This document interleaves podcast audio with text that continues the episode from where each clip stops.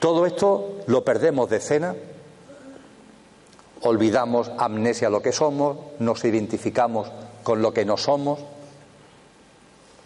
nos metemos en el guirigay de las atracciones y las repulsiones, vivimos creyendo que estamos viviendo la vida cuando no es verdad, estamos simplemente cumpliendo ahí los caprichos de ese pequeño yo que realmente no es lo que somos.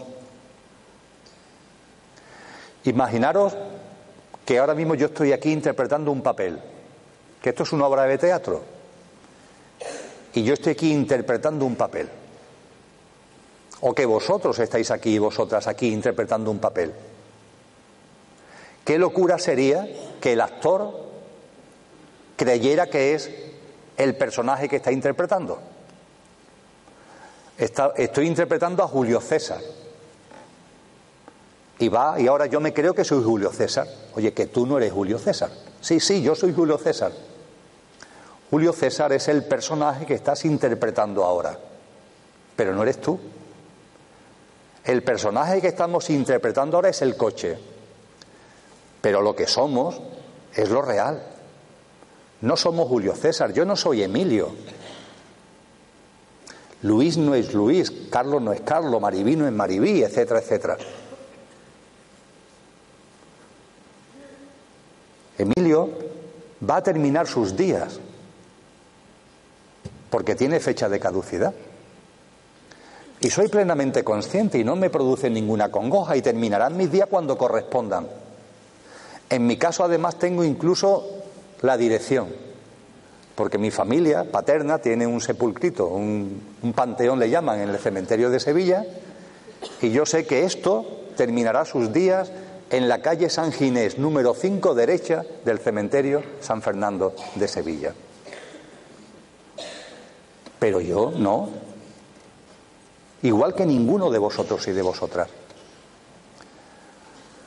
Olvido de lo que somos, identificación con lo que no somos, entrar en el juego de las atracciones y las repulsiones, y por fin la quinta y última causa, porque hemos dicho que son cinco, la quinta y última causa el apego a la vida física, el apego a la vida material. Es la lógica conclusión de todo lo anterior. La lógica conclusión. Olvida que eres el conductor, te crees que eres el coche, estás en el juego de las atracciones y las repulsiones del coche y todo ello te lleva a pegarte a la vida física. Tienes miedo a la muerte, te apegas a la vida física, las atracciones y las repulsiones están en el ámbito físico, estás en el juego continuo de la vida material y no percibes otras realidades. No percibe otros planos de existencia, no percibe que tú mismo perteneces a otro mundo. Desde tiempo muy antiguo es así como se han descrito las cinco grandes causas del sufrimiento humano. ¿Y cómo se sale de ellas? ¿Cómo se rompe este bucle? ¿Cómo se rompe este círculo vicioso? Rompiendo la primera, saliendo de la ignorancia, saliendo del Alzheimer, saliendo del olvido. Cuando empezamos a recuperar el sentido común, cuando empezamos a recuperar la visión real de las cosas, cuando empezamos a salir del Alzheimer y de ese olvido, empiezas a darte cuenta de que tú eres mucho más que el coche, que no vas a morir, que tenemos una dimensión profundamente divina. El coche también lo es, pero es efímero. Por eso precisamente San Juan de la Cruz habló de la transformación en Dios, porque es sacar a la palestra la divinidad que somos. Por eso lo llamó la transformación en Dios. Por eso dejó escrito en 1582 que el más perfecto grado de perfección a que en esta vida se puede llegar, que es la transformación en Dios. A que en esta vida se puede llegar, que es la transformación en Dios. Salir del Alzheimer, salir del olvido. Cuando se sale del Alzheimer y del olvido, no solamente nos transformamos nosotros, sino que todo se transforma a nuestro alrededor. Esa salida del Alzheimer, esta salida de la amnesia, esta transformación en Dios, es el nacer de nuevo de Jesús de Nazaret. Porque mueres a una forma de vida y naces para vivir de otra manera. Cuando empiezas a darte cuenta de esto y lo empiezas a plasmar en tu vida cotidiana, mueres a una forma de vida, la que estaba apegada al coche. Se acabó, muere. Y resucitas para seguir viviendo de una manera radicalmente distinta. No como coche, sino como conductor. Esta es la resurrección en vida. Este es el nacer de nuevo. Y cuando esto se produce en un ser humano, no solo se transforma él, sino que se transforma todo lo que nos rodea. Porque claro, los demás también son como tú. Es decir, en los demás también está ese conductor, también está, está esa divinidad. Se den cuenta o no se den cuenta. Decía Teresa de Calcuta, en un vídeo en el que acaban de sacar de llamarlo orferinato es una exageración, es un edificio medio derruido, en medio del campo, en el que hay unos bebés que están abandonados y el, aquel contexto se ha convertido en un campo de batalla. Y esos bebés en cualquier momento van a perecer como consecuencia de alguna bomba, de cualquier explosión, de cualquier tiro. Y la Madre Teresa de Calcuta, con otras dos hermanas de su congregación, se meten en medio del campo de batalla, van a esa edificación y con los delantales de sus hábitos van sacando a los bebés, hasta que rescatan a todos los bebés. Hay un reportero que cuando han terminado le pregunta, pero madre, ¿de dónde sacan el valor como para meterse en donde se han metido? Claro, la Madre Teresa de Calcuta, que como otros grandes hombres y grandes mujeres saben de lo que estamos hablando y no tienen Alzheimer, ¿de qué va a tener miedo? Si la muerte no existe, ¿de qué va a tener miedo? Ella, conmovida por la situación de esos bebés, se ha puesto en marcha para salvarle la vida, sin miedo ninguno, porque no tiene Alzheimer, porque no tiene amnesia. Y cuando intenta explicárselo al reportero, la verdad es que el reportero no se entera muy bien de lo que le está diciendo. Cuando le dice que esos bebés tienen la misma divinidad que ella y que de hecho no ha hecho nada por ella, sino que ellos también son ella, desde esa profunda divinidad, el reportero no sabe muy bien qué decirle y le dice la siguiente pregunta, bueno, ¿y si me dice esto de los bebés que tienen esa divinidad que como, como usted, qué me dice de los soldados que están dando tiros y que han podido matar a esos bebés y lo han podido matar a ustedes? De hecho, que hay una bomba en ese momento en la edificación y salta por los aires. ¿Qué me dice de esos soldados? Y la Madre Teresa de Calcuta dice, pues le tengo que decir exactamente lo mismo son lo mismo que yo. La única diferencia es que yo lo sé y ellos no. Ellos viven un Alzheimer, viven en la amnesia, pero yo no. Cuando una persona ya se ve a sí misma, como estamos comentando, cuando nace de nuevo, todo se transforma. Y ves eso mismo que ves en ti, en todos los demás. Por mucho que esos que están ahí estén en un Alzheimer profundo. Hay una anécdota preciosa de, un doctor que creo que colabora con el teléfono de la esperanza en Madrid. Hay una anécdota preciosa de un médico que hace unos años narró, contó, escribió por internet la siguiente historia. Porque dice que esto le cambió la vida. Esto me cambió la vida. Y lo explica de la siguiente manera. Dice que una mañana llegó al hospital, como tantas mañanas, a realizar su trabajo. Eran las 8 de la mañana aproximadamente. Cuando llega al ala del hospital donde presta su labor, eh, hay un paciente que lo han ingresado por la noche, que había llegado a urgencias y de urgencias lo han pasado a planta, lo han pasado a ese ala del hospital. Pero cuando él va a tener información de lo que le pasa a ese paciente, el historial médico se lo han dejado en urgencias. Yo creo, bueno, esto está cambiando, pero el que más y el que menos recordará estos historiales médicos de los sobres amarillos que iba de un lado para otro, o acordaréis quizás. Pues bien, este doctor le hacía falta el historial médico para saber qué es lo que le pasa a este paciente y por qué lo tengo aquí en la cama. Y como debía ser muy buena gente o como debe ser muy buena gente, en lugar de mandar a nadie, él mismo se fue a urgencias a recoger el historial de ese paciente. Cuando llega a urgencias del hospital a las 8 y 5, 8 y 10 de la mañana, urgencia estaba así de gente, lo típico de las urgencias de los grandes hospitales. Y se dirige a sus compañeros para pedirle el historial médico del paciente que durante la noche le han enviado a él, al, al ala del hospital donde él desarrolla su actividad médica. Y mientras que los compañeros están buscándole el historial, en el salón de espera, en la sala de espera de urgencias, hay un señor bastante mayor que la está armando buena.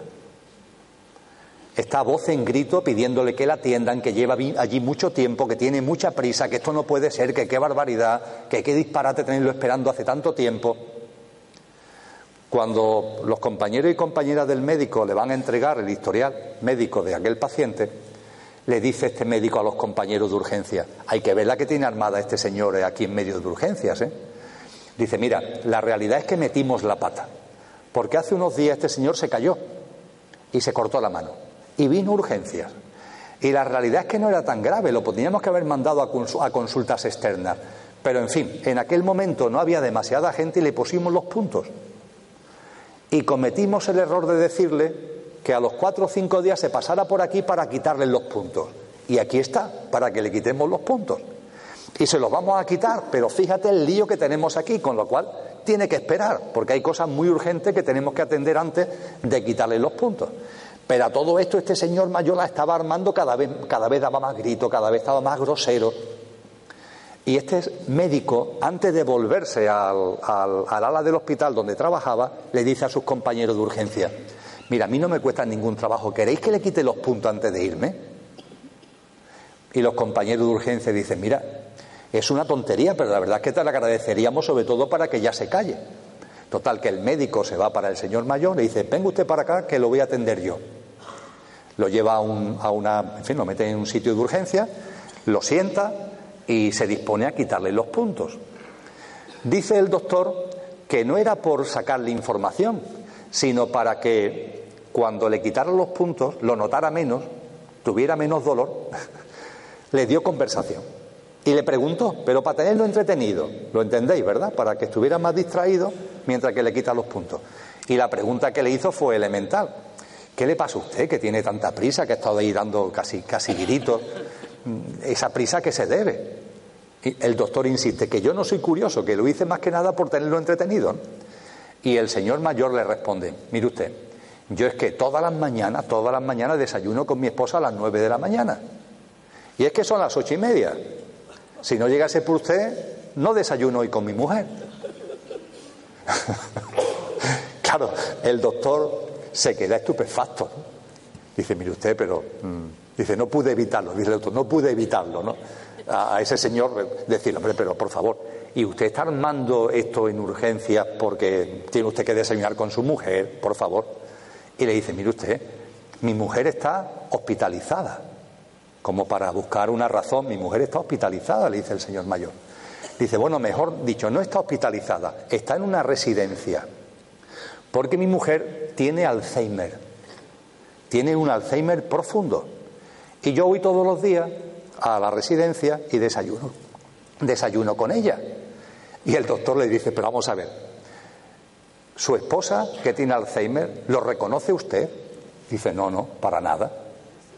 Y si usted un día no va a desayunar con ella, ella se va a dar cuenta. No, para nada. Entonces, claro, el médico estaba diciendo, bueno, este hombre, ¿cómo, cómo no tiene el sentido común? Y el señor siguió hablando. Dice, mire, doctor, ella no me reconoce a mí. Y por tanto jamás se dará cuenta si yo voy o no a desayunar con ella, porque no me reconoce a mí. Es más, no se reconoce ni a ella misma, se ha olvidado de ella misma, no sabe quién es. Pero es mi esposa, doctor. Y yo sí sé quién es ella. Y yo tengo la promesa conmigo mismo de que jamás dejaré de desayunar con ella mientras que esté vivo. Porque ella no sabe quién es ella ni quién soy yo, pero yo sí sé quién es ella. Este doctor le cambió la vida, asegura, por esta forma distinta de ver las cosas. Esto es el Alzheimer. Hay tanta gente en Alzheimer que no sabe quién eres tú ni sabe quiénes son ellos mismos. Pero cuando tú empiezas a recordarlo, cuando tú sales del Alzheimer, te tiene que dar igual. Ellos están en Alzheimer, a lo mejor tú ya no lo estás, pero tú sí lo has estado. La vida cambia, la vida se transforma. Y por ir entrando en, en la parte final, en esta media horita que nos queda. Hemos hablado de que nacer de nuevo, la resurrección en vida, es la gran aportación, por ejemplo, de Jesús de Nazaret. Hemos hablado que nacer de nuevo significa salir del Alzheimer, recordar quién eres, dejar de vivir identificado con el coche para empezar a vivir identificado con el conductor que verdaderamente eres. Y que el sufrimiento humano gira precisamente en torno a este olvido, precisamente en torno a este olvido. Y la cuestión que tenemos que plantearnos es cómo salir, cómo dejar de identificarnos con el coche para vivir como el conductor que somos. Esto es un tema práctico, no es un tema teórico, es un tema real, es un tema de la vida cotidiana. ¿Qué hacemos? ¿Cómo lo hacemos? Porque intelectualmente, por lo que yo he compartido, muchos de los que estáis aquí, muchas de las que estáis aquí diréis, vale, ya, ya tengo el cuadro claro, el marco lo tengo claro, pero ¿esto cómo lo hago? Lo que nos han enseñado es que para salir del Alzheimer, de la ignorancia profunda, lo que tenemos que hacer es dejar de identificarnos con el coche, dejar de identificarnos con el pequeño yo, dejar de identificarnos con el personaje que interpretamos, dejar de identificarnos con el coche. Y la pregunta que surge a continuación es ¿cómo lo hago? ¿Cómo dejo de identificarme con lo que no soy? Para que de esa manera lo que soy entre en escena. ¿Cómo lo hago? Muchos sabios y sabias han abordado este asunto. Y con mucho gusto sintetizo lo que nos han aportado. Nos han dicho para dejar de identificarte con lo que no eres? Lo repito, para que de esa forma lo que eres empiece a aparecer en escena. Para dejar de identificarte con lo que no eres, lo primero es darte cuenta de que esto no es una decisión mental. Esto no es una decisión mental. Es decir, si aquí llegamos a la conclusión de que a partir de ahora, cuando salgamos de esta sala, ya no me voy a identificar con el coche, sino que me voy a estar dando cuenta de que soy el conductor. Ya tomo la decisión de no identificarme con el coche. La pregunta que nos tenemos que hacer es, ¿quién está tomando esa decisión? Lo más probable es que esa decisión la esté tomando el coche y sea, por tanto, falsa. Es el coche el que está diciendo que va a dejar de identificarse consigo mismo.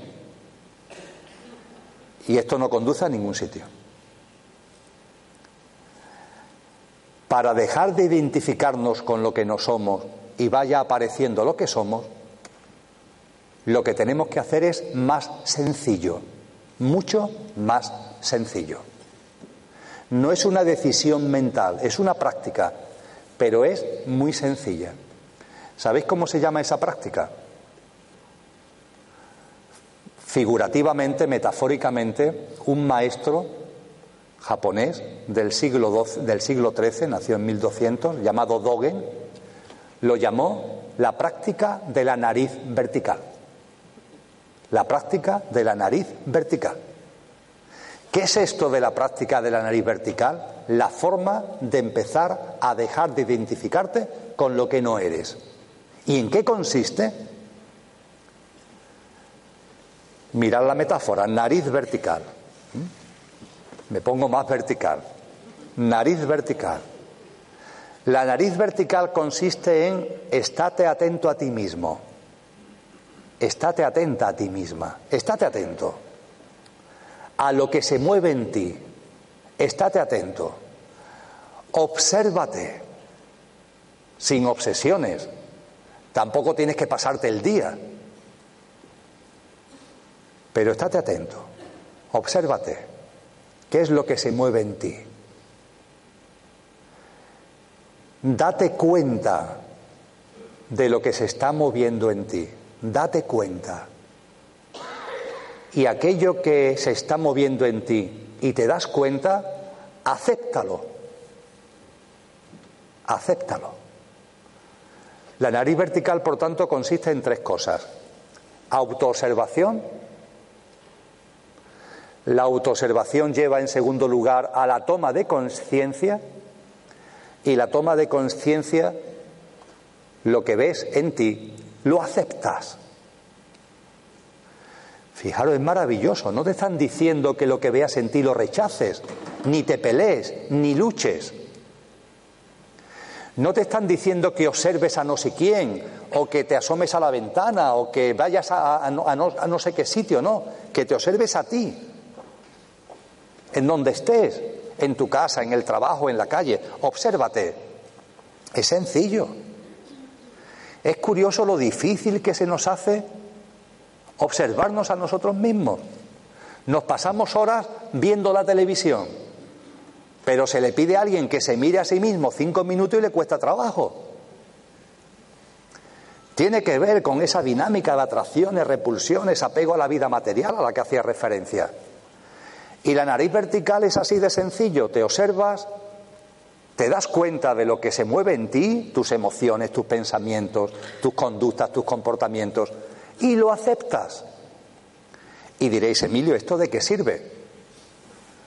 Pues esta es la llave de la transformación. Porque cuando te observas, te das cuenta y lo aceptas, empiezas a transformarte. Os pongo un ejemplo. El enfado te observas, te das cuenta que te has enfadado y lo aceptas. Otra vez me volví a enfadar. Y diré, ¿y esto de qué sirve? Pues ahí está la transformación. Comprobarlo por vosotros mismos, comprobarlo por vosotras mismas. En cuanto que te des cuenta, porque te observas, de que te has enfadado, tomas conciencia, te das cuenta y lo aceptas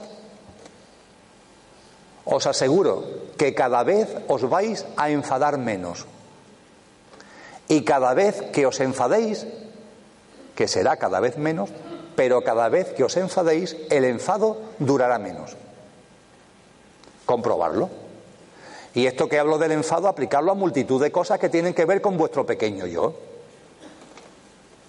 Todos los elementos egoicos, egocéntricos que puede haber ahí, os dais la ira, la envidia, la cólera, la codicia, etcétera, etcétera, etcétera, cuando aparezcan en vuestra vida, daros cuenta. Claro, si estáis en la luna de Valencia esto no vale para nada. Daros cuenta y aceptarlo. Y todas estas conductas, comportamientos, emociones, pensamientos irán desapareciendo. No de un día para otro, esto es como un vaso que se va llenando gota a gota, gota a gota. Un día se desbordará el vaso, un día se habrá conseguido.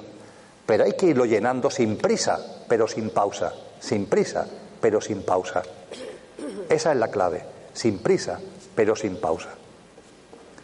Y para ponerlo más sencillito, en este tiempo que nos queda, voy a compartir con vosotros y con vosotras tics que tenemos, comportamientos, pensamientos, emociones, conductas que tenemos y que no son nuestros, sino que son del coche, que son del pequeño yo, no son de lo que realmente somos.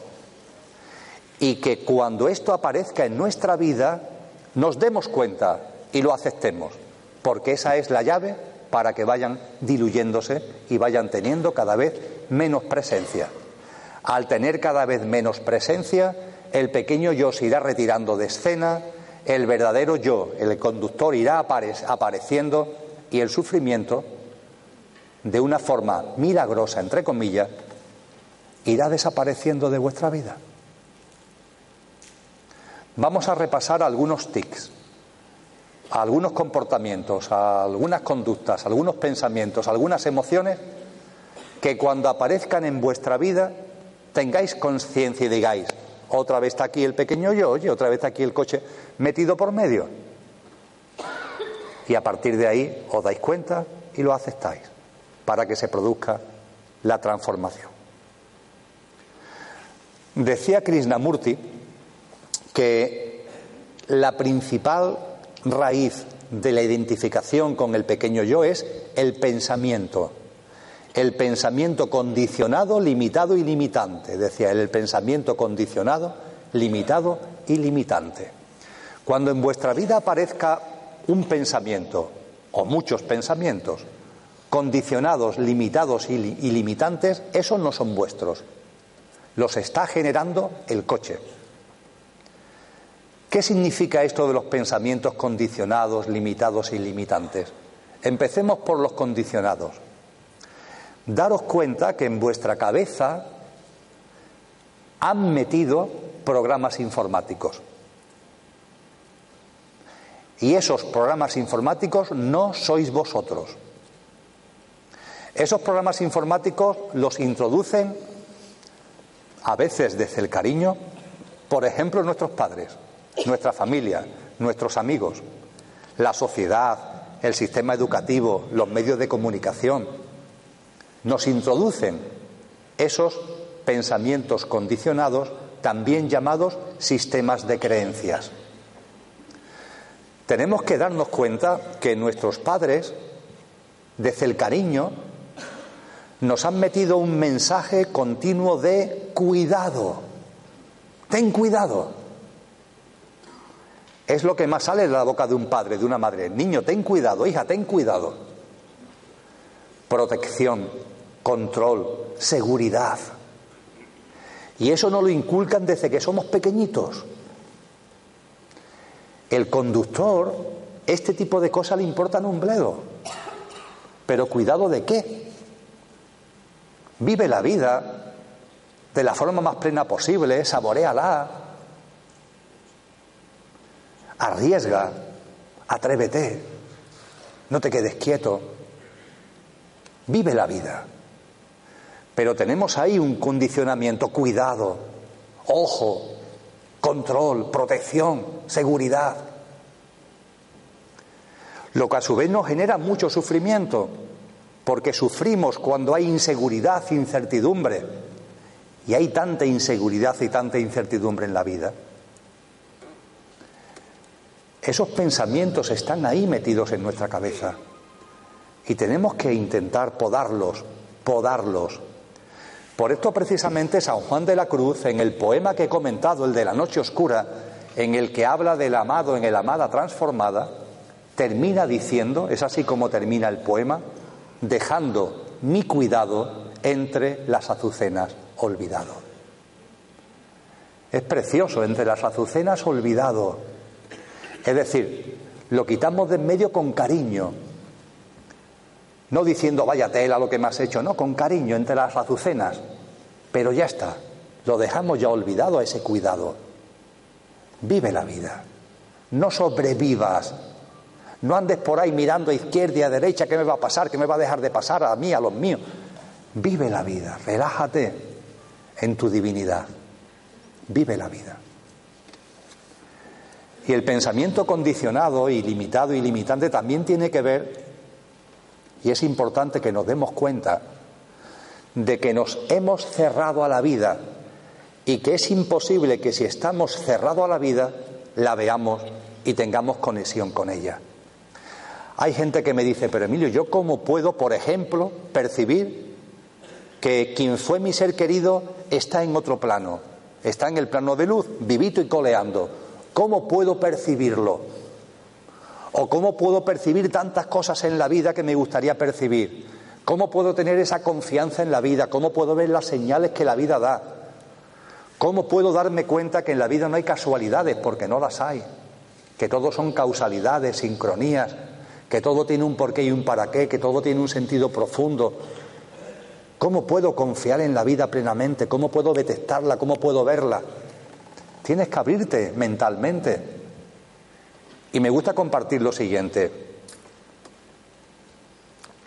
Comparar vuestra cabeza, vuestro mundo de pensamientos con un móvil. Con un móvil, con un teléfono móvil. Para que se produzca esa comunicación con otros planos y esa comunicación con la vida, no tenéis que llamar. ¿Tenéis el móvil? No tenéis que llamar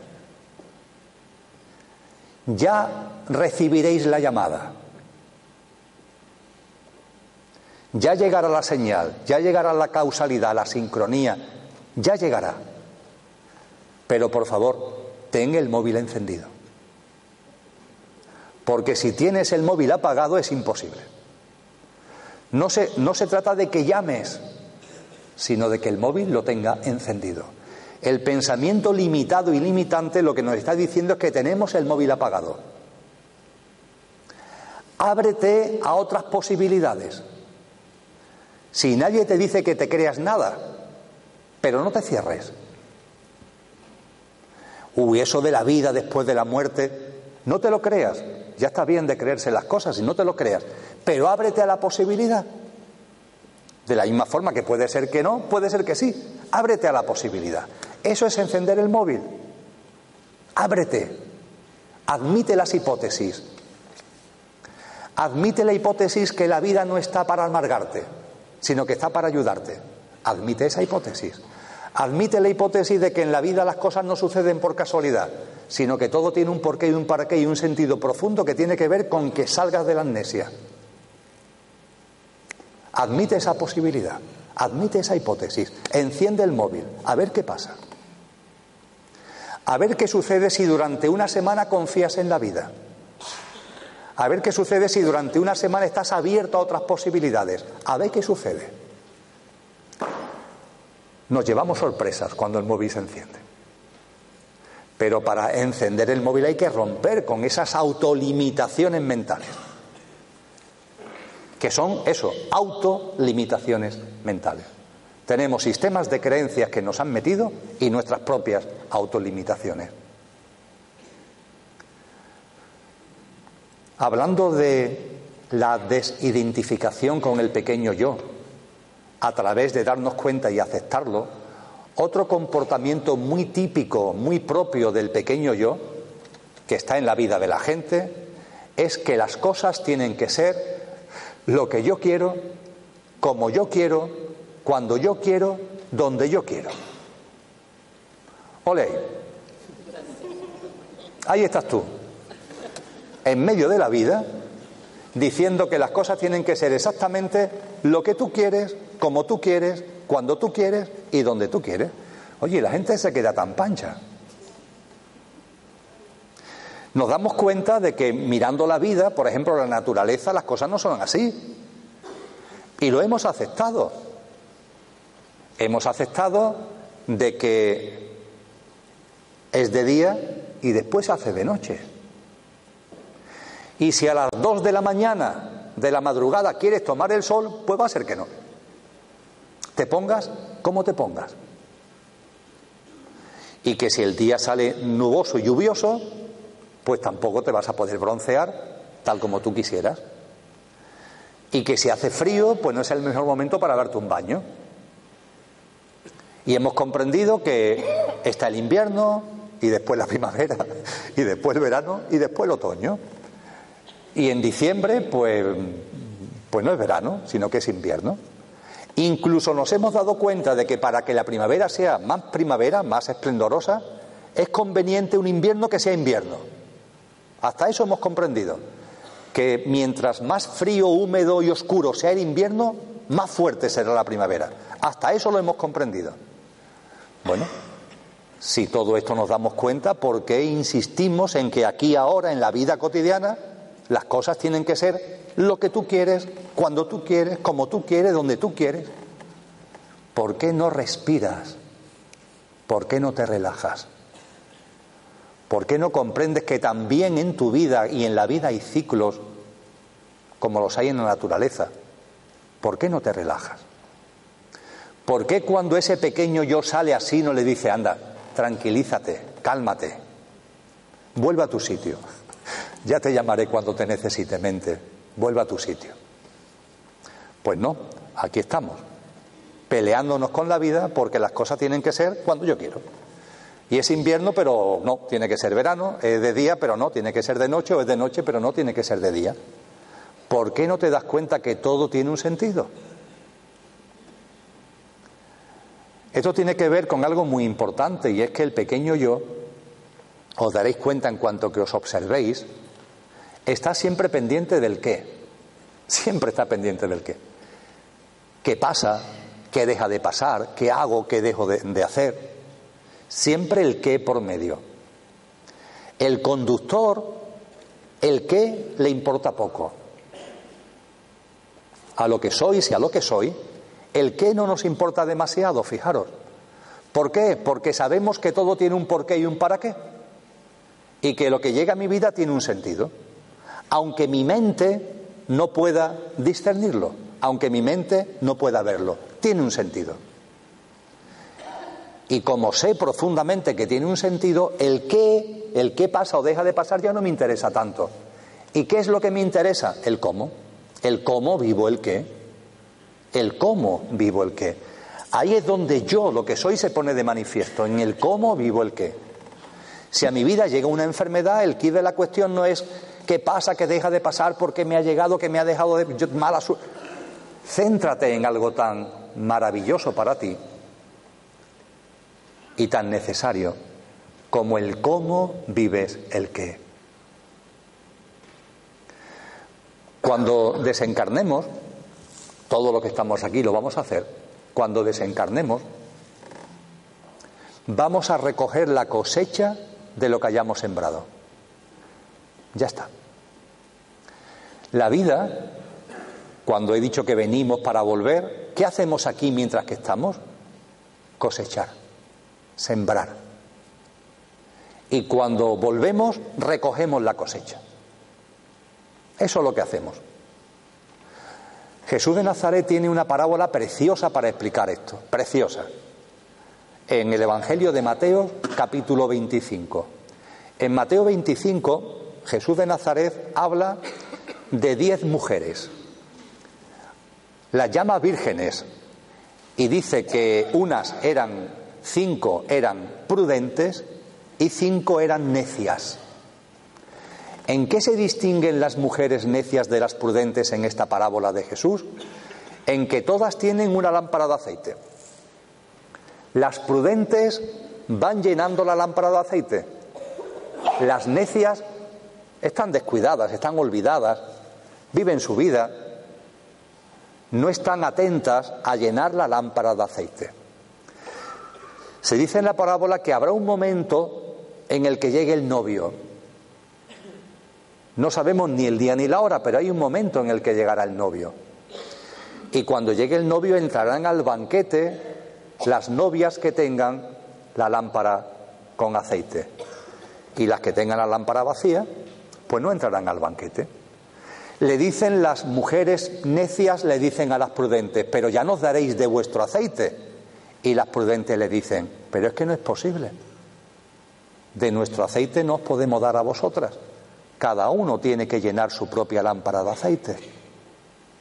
Finalmente hay un momento en el que llega el novio, las que tienen la lámpara con aceite entran, las que no se quedan fuera, las que están fuera protestan, llaman a la puerta del banquete y se oye una voz diciendo desde dentro, alejaos de mí porque no os conozco, alejaos de mí porque no os conozco. ¿Qué es eso de la lámpara de aceite? Mira, la lámpara de aceite es una metáfora preciosa para hablar del alma. De la vuestra y de la mía, para hablar del conductor, el vuestro y el mío. Y la lámpara de aceite, que es vuestra alma y la mía, hay que irla llenando. Y se llena con lo que cosechamos en la vida.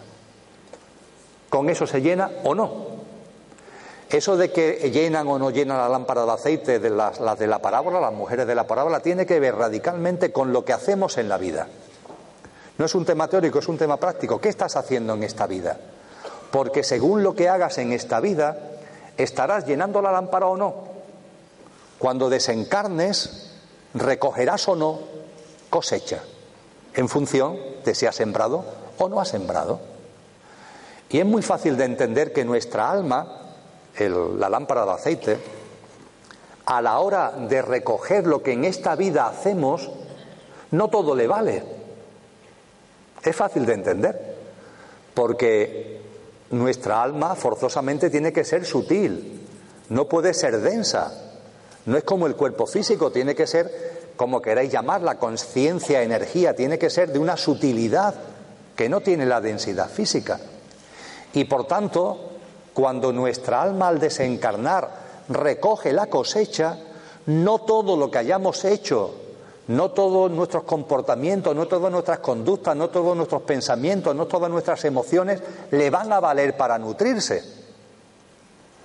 Aquellos comportamientos, conductas, etcétera, que sean densos, no entran en la lámpara de aceite, no sirven de nutriente para vuestra alma. De la misma forma que ahora cuando nos vayamos nos iremos a cenar. ¿Y alguno de vosotros o de vosotras va a cenar piedras? No. ¿Por qué? Porque nuestro organismo no ingiere piedras, no puede admitir piedras. Pues lo mismo le pasa a vuestra alma, que cuando desencarnemos y recojamos la cosecha, no todo lo que hemos vivido le vale para nutrirse. Solo le valen aquellas cosas que tienen una sutilidad, una alta frecuencia vibracional hablando en términos científicos. Es decir, comportamientos y conductas que tengan que ver con altruismo, con generosidad, con el compartir, con la compasión, con la solidaridad, con la cooperación, con la empatía, con la comprensión, etcétera, etcétera. Eso es lo que le sirve de alimento al alma. Lo que esté basado en lo egoico, en lo egocéntrico, en el mi, mi, mi, en el acumular, en el atesorar, en el poseer, en la codicia, en la envidia, en la cólera, en la ira, es que eso el alma le es imposible tragárselo, no puede comérselo, no le sirve de nutriente, no es el aceite que necesita la lámpara. El nutriente de nuestra alma es el amor, pero el amor en sentido muy amplio que también es un término demasiado manido, son comportamientos, conductas, emociones y pensamientos concretos, como por ejemplo, y es solo un ejemplo, lo que lleva a cabo el teléfono de la esperanza. Una persona colaborando con el teléfono de la esperanza está sembrando para la cosecha. Y hay muchísimas maneras de sembrar para la cosecha, pero hay que sembrar para la cosecha. Si no, cuando desencarnemos nos vamos a encontrar que la lámpara no la llenamos. De ahí la importancia del qué y del cómo. De ahí la importancia de poner la atención en el cómo vivo el qué. Sea lo que sea, cómo lo vivo. Vívelo desde el corazón. Vívelo desde el amor. Desde la alta frecuencia vibracional. Lo que sea. El qué está ahí. Te aseguro que tiene un sentido profundo para que salga el del Alzheimer. Y más que empezar a darle vuelta a la cabeza de cuál será ese sentido profundo, céntrate en el cómo lo vives, lo que sea. Si es una situación de alegría, vívela desde el corazón y con amor. Si es una, situación de tristeza, vívela desde el corazón y con amor. Si estás sano, vívelo desde el corazón y el amor. Estamos sanos y ni nos acordamos de que estamos sanos. Y si es una enfermedad, que de eso sí nos solemos acordar, vívelo también desde el corazón y desde el amor. En los tics que tiene nuestro pequeño yo, es también muy importante el darse cuenta de que nuestro pequeño yo permanentemente está pendiente del pasado y del futuro. El coche vive obsesionado por el pasado y por el futuro. ¿Por qué? Porque teme a la vida. Teme a la vida porque tiene fecha de caducidad, teme a la vida porque teme a la muerte, porque el coche tiene fecha de caducidad y va a morir. Y por eso no le gusta la vida. ¿Y la vida dónde está? ¿En el pasado? Desde luego que no. ¿En el futuro? Por supuesto que tampoco. La vida está en el presente, en el aquí ahora. Daros cuenta la cantidad de ansiedades, sufrimientos, miedos, etcétera, que derivan del hecho de no estar en el presente. Cuando aparezcan esas ansiedades, esos miedos, esas preocupaciones, situarlos. ¿Dónde están? ¿En el presente, en el pasado o en el futuro? Veréis que en la inmensa mayoría de los casos están en el pasado o en el futuro, nunca en el presente. El mayor problema, entre comillas, si te sitúas en el presente, disminuye mucho su intensidad. Lo vives de otra manera. Bueno, vale, mañana será lo que sea, pero ahora estoy aquí. Vamos a calmar la mente. Pudo pasar lo que sea en el, en el pasado, pero ahora estoy aquí. Vamos a calmar la mente. Esa atención, esa constancia, esa presencia. Hoy se habla mucho ¿no? de la atención plena, del mindfulness, etcétera, etcétera. Está en los Yoga Sutras de Patanjali, eso tiene muchísimos miles de años. Es fundamental, porque ayuda a que lo que eres se haga presente y que lo que no eres se calme y te deje tranquilo. Tanto hablar de pasado, el pasado existió cuando fue presente, ya no lo es. Decimos que el agua pasada no mueve molino, pero ahí seguimos todavía con el pasado, con el pasado. Y con el futuro, el lío del futuro. Hay mucha gente que me dice, Emilio, me he dado cuenta que tengo que vivir de otra manera. Por ejemplo, hay algunas personas que me dicen mi trabajo, yo ya tengo que dejar mi trabajo, mi trabajo no me vale porque me, me frustra, me tiene cautivo, no hay manera de, de, tener tiempo para lo que de verdad siento, la propia dinámica laboral mm, me origina sufrimiento. Tengo, tengo que, cambiar de trabajo, tengo que vivir de otra forma. Muy bien, pues hazlo. Dice, no, espera, espera, espera que y me empieza a decir cosas, espérate que suceda esto, espérate que suceda lo otro, estoy haciendo una gestión con no sé quién, estoy haciendo una gestión de no sé cuánto. Daros cuenta que cuando sentimos que nuestra vida tiene que ir por otros derroteros, forma parte del nacer de nuevo, de hecho, cuando nos, nos damos cuenta que nuestra vida tiene que ir por otros derroteros, aparece el miedo. Aparece el miedo. Y es comprensible. Oye, y chapó, ¿tienes miedo? ¿Tienes miedo a dejar tu trabajo porque tienes una nómina? Y si pierdes ese trabajo, ¿de dónde vas a obtener los ingresos? Puede ser que consiga otro, que no lo consiga, pero la incertidumbre, la duda, el miedo aparece. Y tienes miedo. Perfecto. Te das cuenta, te observas, te das cuenta que tienes miedo, lo aceptas y ese miedo se irá diluyendo. Nariz vertical. ¿Cómo jamás se diluirá el miedo? Negándolo, ¿Y qué le pasa a la gente? Que la palabra miedo la esconden y ponen en su lugar otra palabra que también empieza por M, mañana. Pero ponen la palabra mañana para esconder la verdadera palabra, que es miedo. Y el problema está en que como tú, en lugar de reconocer que tienes miedo, te autoengañes y lo llames mañana, no va a haber transformación. El miedo va a seguir ahí. La única forma de que el miedo desaparezca con el paso del tiempo es aceptando, dándote cuenta y aceptando que está. Por tanto, no dejas tu trabajo porque tienes miedo, no porque estás esperando a no sé qué que suceda mañana, porque eso es mentira. No nos autoengañemos. El futuro es un autoengaño con el lío del mañana. Y desde luego, ya que he utilizado la palabra problema, ya que he citado esta palabra, al pequeño yo le encanta esa palabra problema. Al coche le encantan los problemas. Tiene una fascinación por los problemas. De hecho, sus, atracciones y repulsiones son constante nido de problemas. Pues bien, cuando la palabra problema aparezca en vuestra cabeza,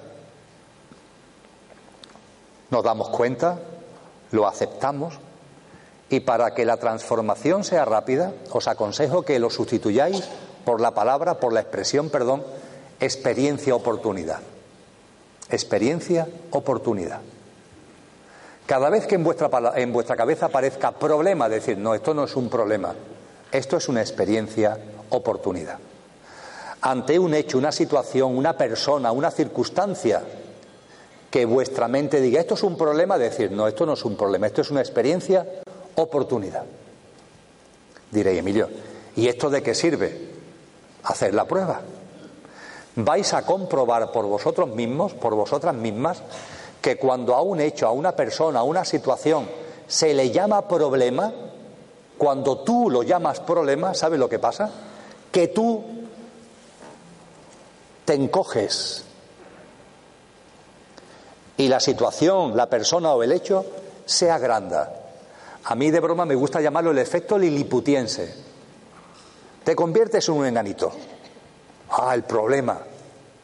En cambio, cuando en lugar de llamarlo problema le llamas esto es una experiencia, oportunidad que ha llegado a mi vida, vais a comprobar que tú te agrandas y eso disminuye. Y tienes ya una capacidad para afrontarlo, una forma de vivirlo totalmente distinta. Hacer la prueba. Y por fin, para terminar esta batería, hay muchas más cosas, estoy enfatizando quizás los tics más frecuentes de esa presencia de nuestro pequeño yo en la vida, para que nos demos cuenta, para que lo aceptemos y de esa forma posibilitemos que salga lo que verdaderamente somos. Permitirme que termine con, con lo siguiente. Mucha gente, posiblemente bastante de los que estáis aquí, buscan el sentido de su vida. El sentido de su vida. Pues bien, lo que nos han enseñado los maestros y maestras es que jamás encontrarás el sentido de tu vida si antes no hayas el sentido de la vida. Nunca encontrarás el sentido de tu vida si antes no hayas el sentido de la vida. Cuando halles el sentido de la vida, encontrarás el sentido de tu vida. Pero hasta que no halles el sentido de la vida, eso es un imposible. El pequeño yo está pendiente permanentemente de su vida, incluso en términos de conciencia, de espiritualidad, de desarrollo personal. Quiere encontrar el sentido de su vida. Pues bien, lo que nos han enseñado es que tu atención, que es lo que le interesa al conductor que somos, es la vida, no tu vida es la vida. Aprende de la vida, observa la vida,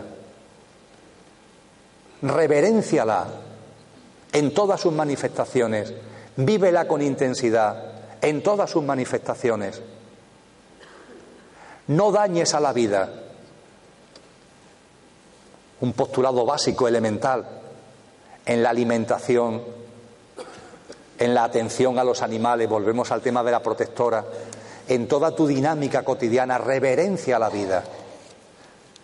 Saboreala, contémplala, mírala. La vida va mucho más allá de ti y hasta que no te des cuenta no te vas a encontrar. Yo puedo comprender que te duela mucho la uña del dedo chico del pie izquierdo y te dolerá muchísimo la uña del dedo chico del pie izquierdo y cuando te duele la uña del dedo chico del pie izquierdo solamente piensas en que te duele la uña del dedo chico del pie izquierdo. Pero de verdad, la vida es mucho más que la uña del dedo chico de tu pie izquierdo. Y mientras que intentes encontrar el sentido de tu vida, no lo vas a encontrar. Eleva la perspectiva, eleva la mirada. Indaga, busca, comparte con otra gente que busca, con, otra gente que indaga. Plantéate cosas que vayan más allá del sota, caballo y rey de lo material. Lo que coloquialmente se llaman temas trascendentes, que te sirvan además para desarrollar la mente, no la mente concreta, que está siempre ocupada en lo cotidiano, sino lo que algunos psicólogos llaman la mente abstracta, que es la capacitada para, para ocuparse de lo que va más allá del día a día, lo que te va a permitir darte cuenta de quién eres, de dónde vienes, a dónde vas, qué es la vida, qué es la muerte, cuál es el origen de la existencia y su razón. Centra ahí tu atención. Y esto, por supuesto, no significa que no vivamos cada momento maravillosamente, porque todo tiene su lugar, todo tiene su sitio. Hablaba Carlos en la introducción que el bloque gestiono, que está a vuestra disposición en cualquier buscador, se llama el cielo en la tierra. Es así de sencillo, el cielo en la tierra. Claro que hay tierra en nuestras vidas, faltaría más, porque como no la haya te vas, te puede volver loco. La toma de tierra es importante, es importante la familia, son importantes los amigos, es importante una actividad laboral, sobre todo cuando te llena de alguna manera es importante las aficiones, es importante el enamoramiento de pareja, es importante todo ese tipo de cosas. Claro que lo es. Pero no puede nuestra vida quedarse en eso. La vida es mucho más. También está el cielo. Y ese cielo además es nuestro hogar, es nuestra verdadera casa.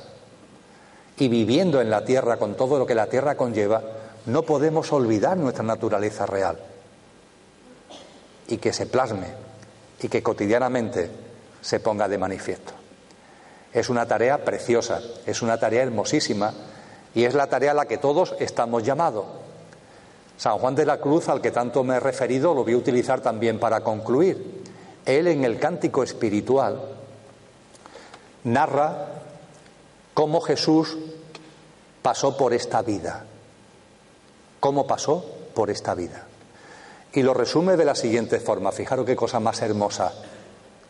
Pasó por estos sotos con soltura y yéndolos mirando con sola su figura, vestidos los dejó de su hermosura. Es hermoso, ¿verdad? Eso significa vivir como conductor, pasar por estos sotos con soltura. Y lo llenamos, todo, todo, consola nuestra figura de esa hermosura que todos tenemos dentro. Eso es lo que sucede cuando vivimos desde el conductor y no desde el coche. Por tanto, yo os propongo que como lema hasta que nos veamos el año que viene, intentemos llevar a cabo esto y nos lo recordemos sin agobios, sin obsesiones, pero con la mayor frecuencia posible para que cuando salgamos de este mundo, cuando desencarnemos, podamos decir cada uno de nosotros, pasé por estos sotos con soltura, y yéndolos mirando con sola mi figura, vestidos los dejé de mi hermosura. Muchas gracias.